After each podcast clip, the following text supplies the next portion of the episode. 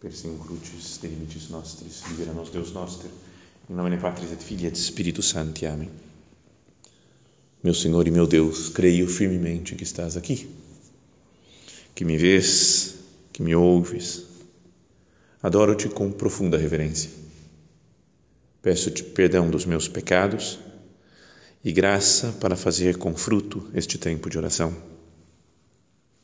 Minha Mãe Imaculada, são José, meu Pai e Senhor, meu anjo da guarda, intercedei por mim.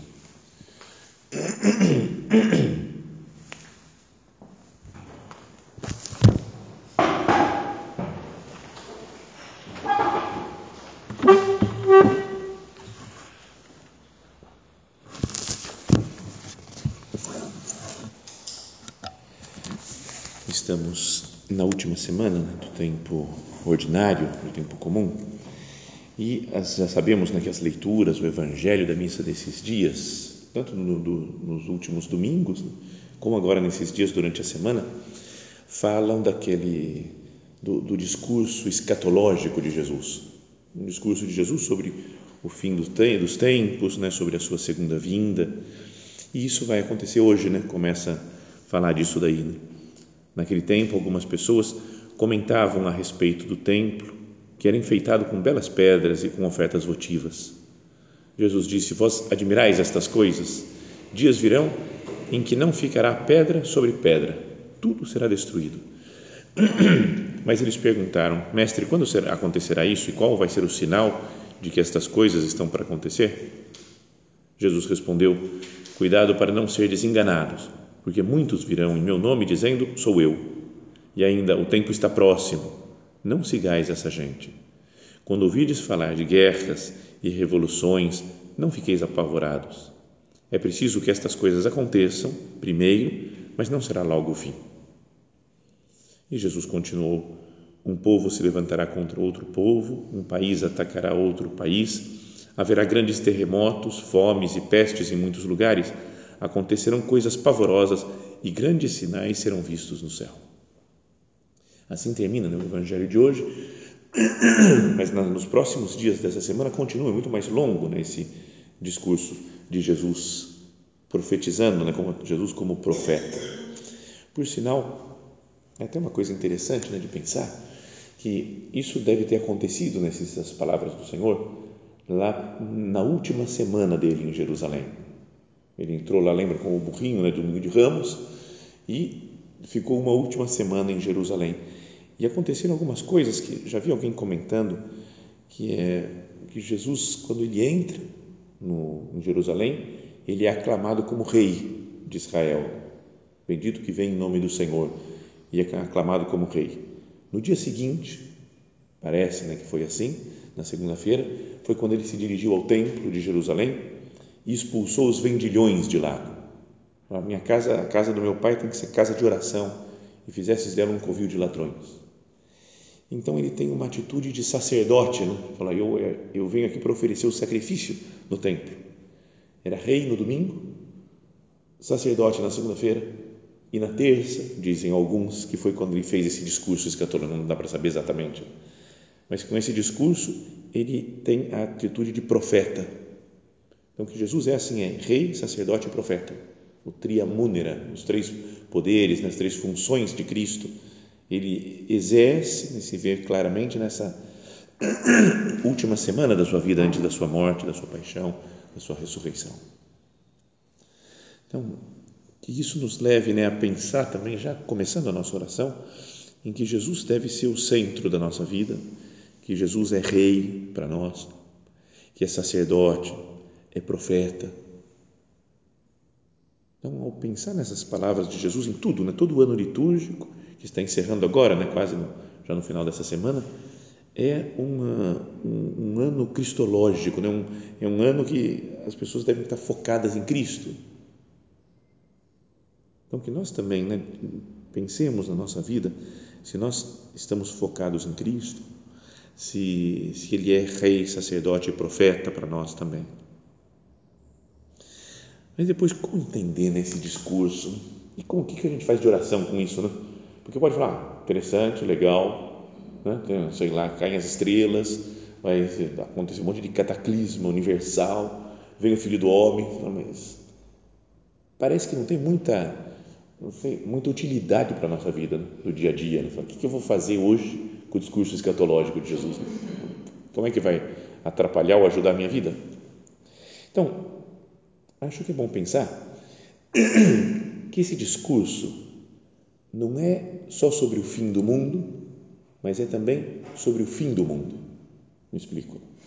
Não é sobre o fim, the end, acabou, vai ser assim que vai acabar o mundo material, o mundo físico, mas é também sobre o fim no sentido de finalidade. Para que, para que serve o mundo? O que, que governa o mundo? Quais são as forças que existem que estão atuando no mundo? Então mostra que existe uma força física, uma força do mal, do demônio, que quer destruir as pessoas, que quer levar à enganação, ao erro, mas também existe, sobretudo né, e acima de tudo, a força de Deus, que supera, que vence todos os males. Então, é por um lado né, sobre o final dos tempos, mas também é sobre a nossa vida de agora. É como que um abrir, né, uns, sei lá, abrir as cortinas assim do que existe de oculto nesse mundo, as, as forças invisíveis, a presença dos anjos, a presença de Deus, a atuação deles. E é tudo falado também numa linguagem apocalíptica que chama, né? que é o livro do Apocalipse, é muito parecido com essas, essas palavras de Jesus. O livro de Daniel no Antigo Testamento tem umas coisas assim, também umas visões, né? e vai falando de coisas que são apocalípticas, né? Como que, mas Apocalipse não é só o fim de alguma coisa. Até a palavra na origem significa revelar, né? tirar o véu, né? tirar alguma coisa que está me impedindo de ver a realidade. E além disso, esse discurso de Jesus, algumas vezes ele fala do fim dos tempos, mas outras vezes ele fala do fim de Jerusalém, né? da destruição de Jerusalém e do templo de Jerusalém. Então, acho que é, é algo para estudar nesse discurso, para pensar com mais calma, não, é? não ficar só com, bom, é uma coisa que vai acontecer lá, lá para frente.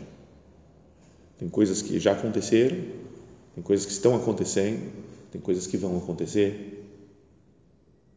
Então, vamos pensar nele, nessas palavras do Senhor e tentar ver como pode, podem ajudar na minha na minha vida espiritual agora. Então, uma das coisas então que Jesus fala é, de fato, um dos sentidos desse discurso, do fim do mundo. E isso me faz ver que as coisas têm um fim, né? vão acabar um dia. Todas as coisas são passageiras. Não tem nada, nada, nada aqui dessa terra que dure para sempre a única coisa é o amor. Isso daí fala São, São Paulo, né, na carta aos Coríntios, que tudo o resto vai acabar. Né? Até a fé a esperança, porque vamos ver a Deus face a face. Só o amor que continua. Isso faz lembrar, acho que não sei se tem muito a ver, não, mas eu me lembrei, sempre que eu penso nisso daqui, num filme que não sei se é, se chama assim, é aquele Interestelar, Lembra que tem um pessoal que faz uma viagem, vai para um lugar, depois eles entram num buraco de minhoca, que chama, que é um negócio que existe no universo e que você pode passar para um outro universo. Então eles falam, nossa, que é muito louco. Então eles vão para uma outra dimensão, outra coisa, não tem nenhuma conexão praticamente com o mundo atual, com o universo que nós vivemos aqui. Então eles pedem um contato, né? queriam chegar nas pessoas, mas aí tem uma menininha lá, acho que é a atriz principal do filme, que está apaixonada por um outro cara que está aqui no mundo visível, real, conhecido nosso. Então ela fala: nada tem a ver, o nosso universo é diferente do universo deles, mas o amor liga a gente, continua amando aquela pessoa e ela me manda. Então é todo bonito, romântico assim, mas, mas de fato é assim, né? O mundo atual, nessas forças da terra aqui e as coisas materiais desaparecem, vão acabar, não duram para sempre. E o que dura é o amor a Deus, o amor entre nós, então, uma primeira coisa né, que podíamos tirar de conclusão assim para a nossa meditação é procurar ter uma visão um pouco mais sensata dos bens terrenos. Né? Porque a gente coloca às vezes o coração, né? Acha que uma coisa material vai ser demais, ou uma pessoa, ou um acontecimento, ou uma, uma coisa qualquer. Né? Até as preocupações. Né? Pensa no que está nos preocupando agora. No que me chateia, que parece que não vai ter jeito, que não vai ter solução. Fala, calma.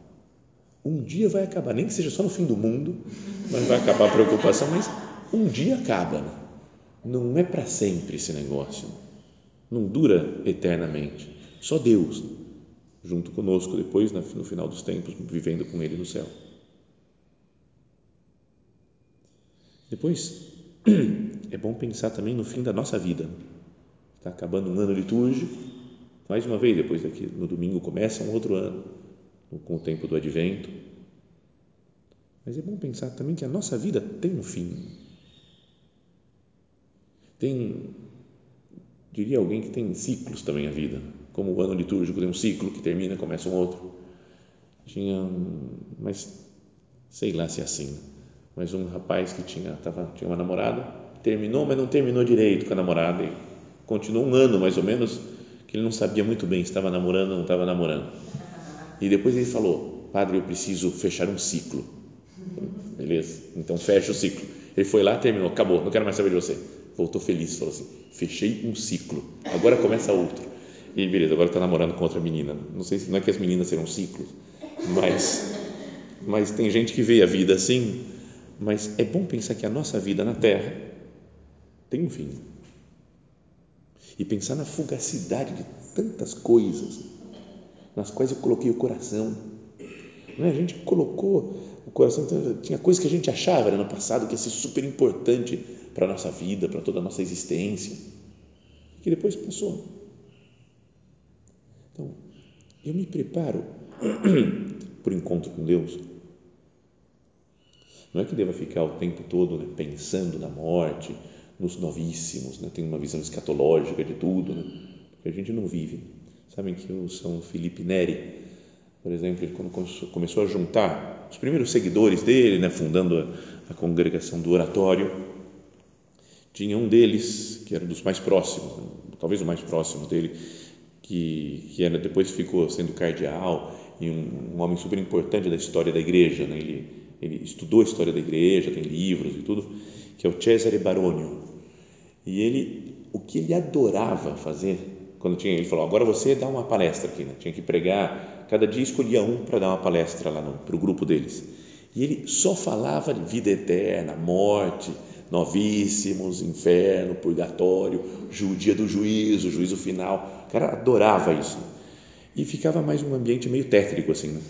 E o São Felipe Neri, que era super divertido, meio doido, assim, né? E ria das coisas. Então ele chegou um dia e falou: proibido, acabou, não pode mais pregar sobre isso. Prega sobre, sei lá, sobre história da igreja. E aí o homem começou a estudar a história da igreja e virou um dos maiores entendidos da história sobre a história da igreja. Então, não é que a gente tenha que ficar o tempo todo pensando e falando né, da, da morte, do juízo final. Falando que tem um padre por aí que vai da meditação e sempre fala do juízo final Sempre, qualquer tema. O tema é, sei lá, é alegria. Ele fala, juízo final, morte, novíssimos. Agora o tema é santificação do trabalho. O cara vai indo, vai indo, né? pá, chega no juízo final. Não é que tem que ser sobre isso, né? Nem, mas, mas de vez em quando é bom a gente parar e pensar, assim, como é que tem sido a minha vida? O que, que eu estou fazendo? E depois, qual que é a finalidade da minha existência? Por que, eu estou aqui? Por que, que eu vivo nesse mundo? Como que eu tenho correspondido à minha vocação? O que, que Deus espera de mim? E até mesmo na situação concreta né, que nós vivemos agora, não só vendo a nossa história toda da nossa vida, mas agora, aqui, na cidade que nós estamos, nos lugares que nós estamos, no trabalho que nós temos.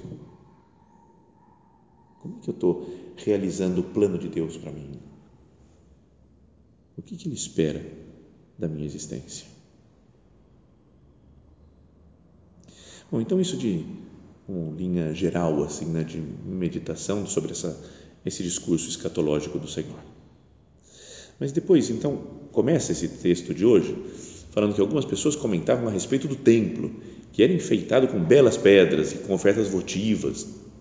Então eles ficaram impressionados, né? E devia ser grandioso mesmo o templo, algo maravilhoso, das maravilhas do mundo quase.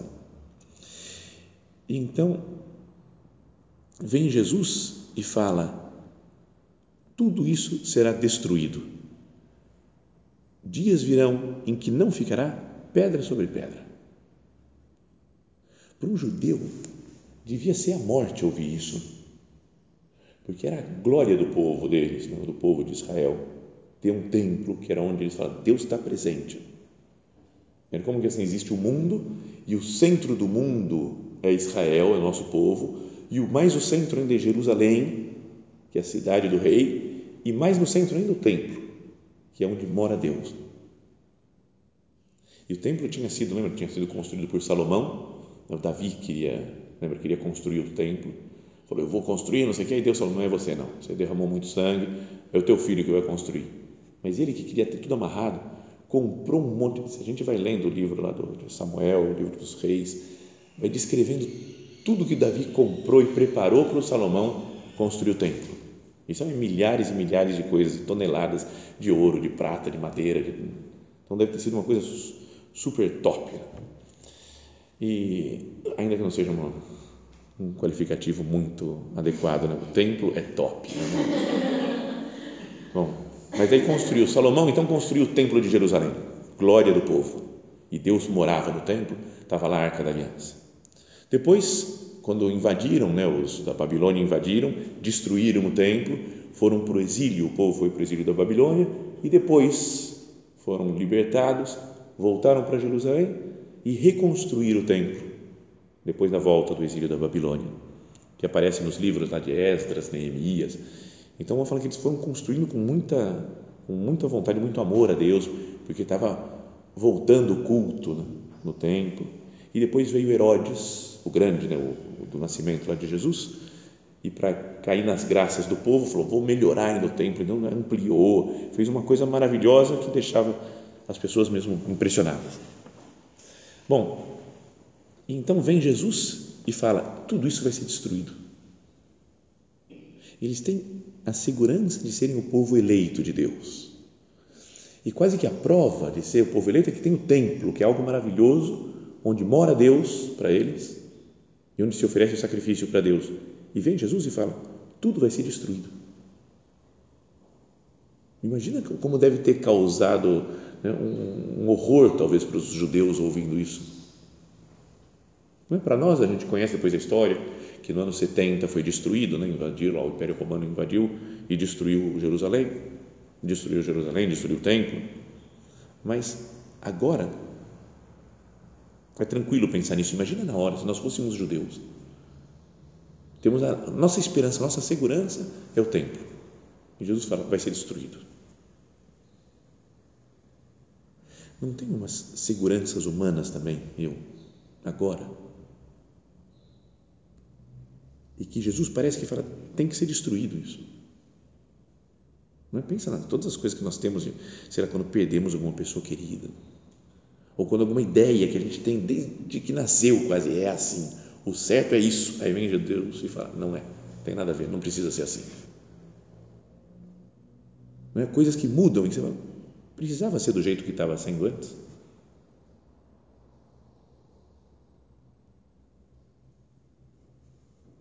Então, será que não quero, às vezes, colocar minha segurança em coisas que são aqui da terra? Tudo bem, por mais santas que sejam, coloco minha segurança em pessoas, por mais santas que sejam. E aí vem Jesus e fala: tudo vai ser destruído é para não ter apegamento nenhum né, a nada aqui da terra. Assim, só você.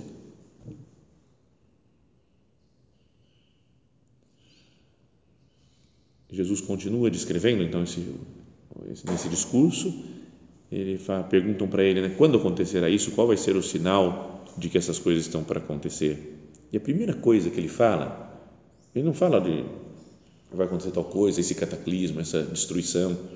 A primeira coisa que ele diz é: cuidado para não seres enganados, porque muitos virão em meu nome dizendo: sou eu, e ainda o tempo está próximo.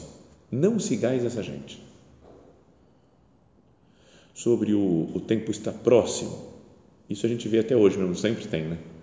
né? Falam, agora o mundo vai acabar, agora vai, certeza. Já teve gente, tem um amigo que falou uns seis, sete anos atrás, que falou, padre, não passa de dois anos, o mundo está para acabar. Eu vi todos os sinais já, dois anos. Não deu muito certo a conta, porque já passaram seis ou sete. Mas isso desde que a gente era criança, né? desde que era pequeno. Mas eu devia ter uns seis, sete anos, falaram. Eu acho que ficou marcado, no dia 7 de março o mundo vai acabar. E começou a mostrar na televisão, gente que vendia os eletrodomésticos, porque falava, já que eu não vou poder ter nada, vou vender tudo. E para que vender também? Você vai acabar, não, não adianta ter dinheiro também da venda. Mas aí passou o dia 7, eu estava meio tenso, falei, será que vai acabar mesmo? Aí 7, 8, 9, no ano seguinte, outro ano. Não é? Até parece que Jesus vai falar, não sigais essa gente, não, não acredita nessas profecias de gente que está falando, está achando que é Cristo. Mas tem essa outra frase que ele fala: Muitos virão em meu nome dizendo: Sou eu. E esse sou eu, na verdade, já falamos outras vezes, né? A palavra, a frase como está no, no Evangelho é ego eimi, que é eu sou.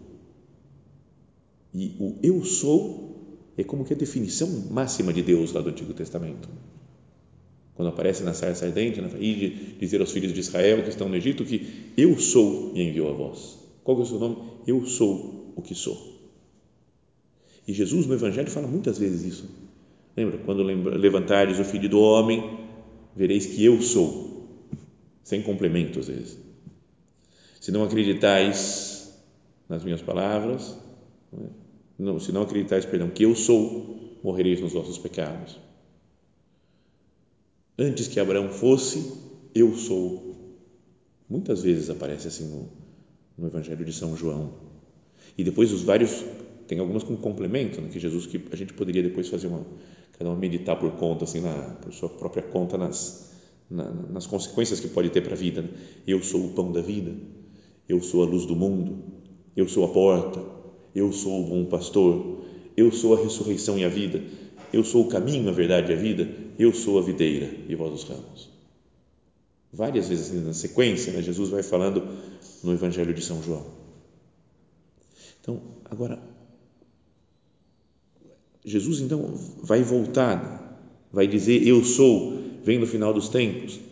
Os primeiros cristãos achavam que era algo meio imediato assim a volta de Jesus. Muitos primeiros cristãos achavam, ah, vai, está voltando Jesus.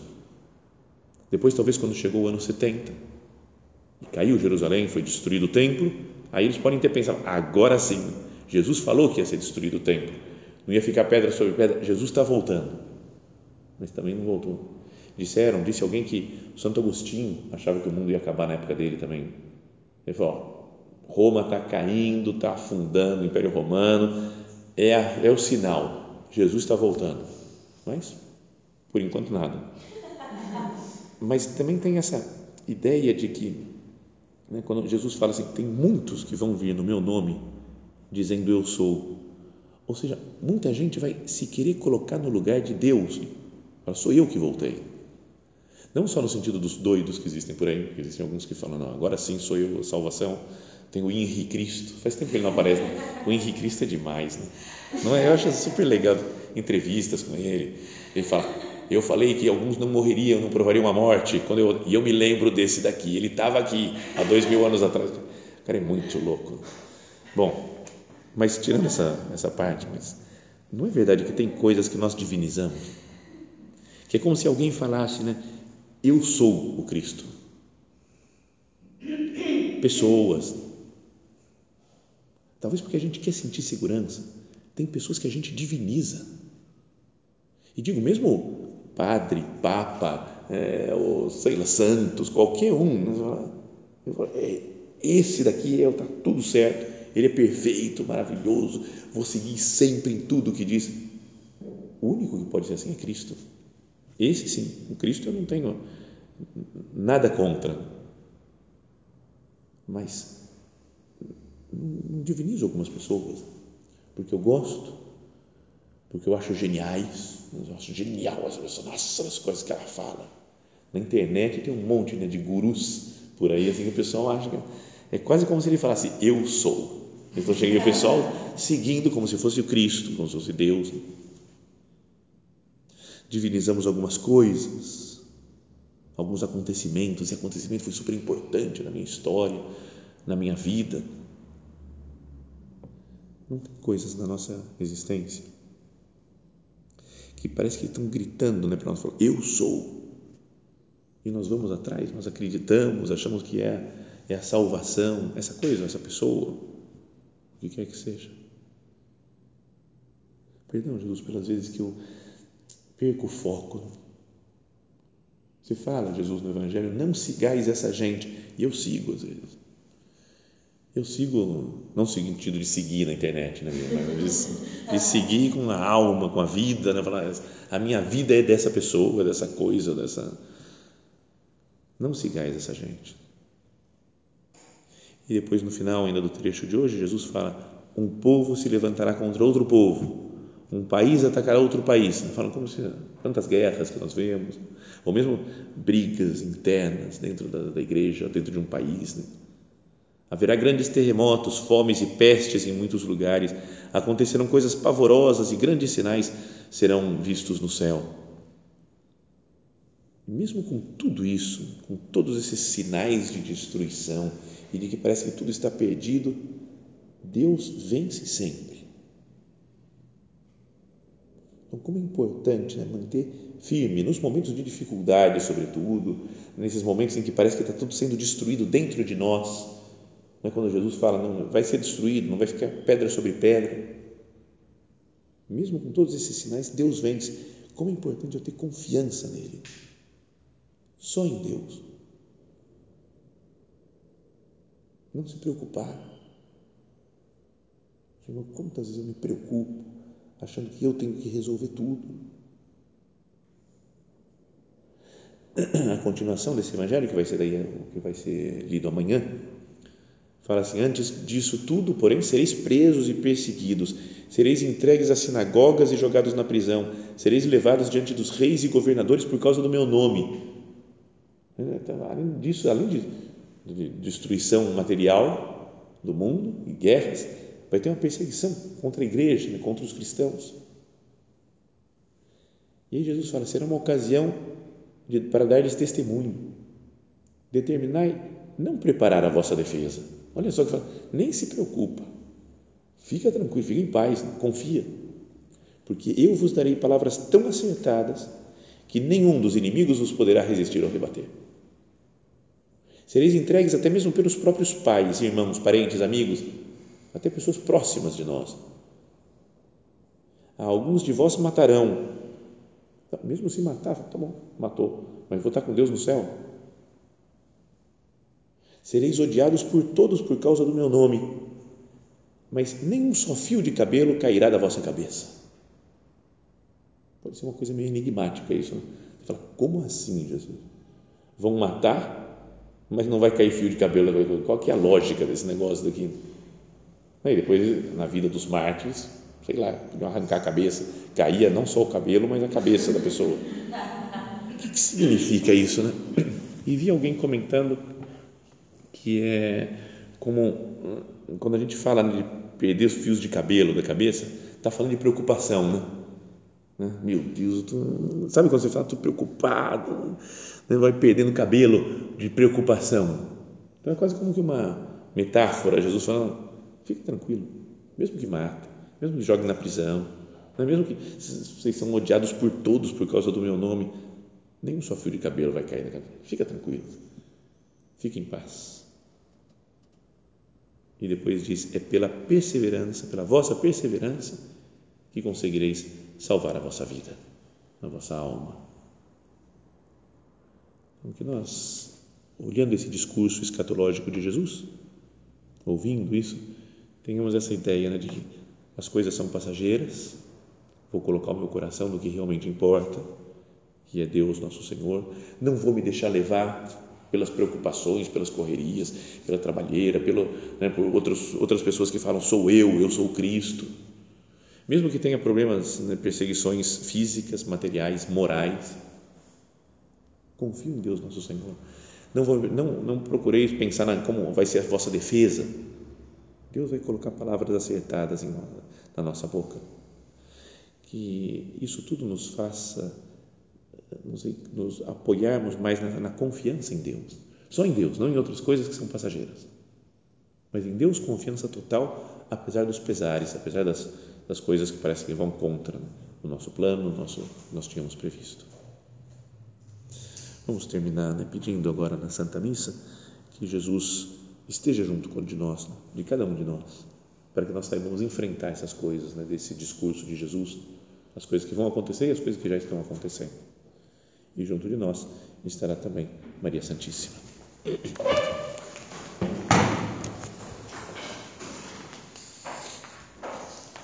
Dou-te graças, meu Deus, pelos bons propósitos, afetos e inspirações que me comunicaste nesta meditação. Peço-te ajuda para os pôr em prática. Minha Mãe Imaculada, São José, meu Pai e Senhor, meu anjo da guarda, intercedei por mim.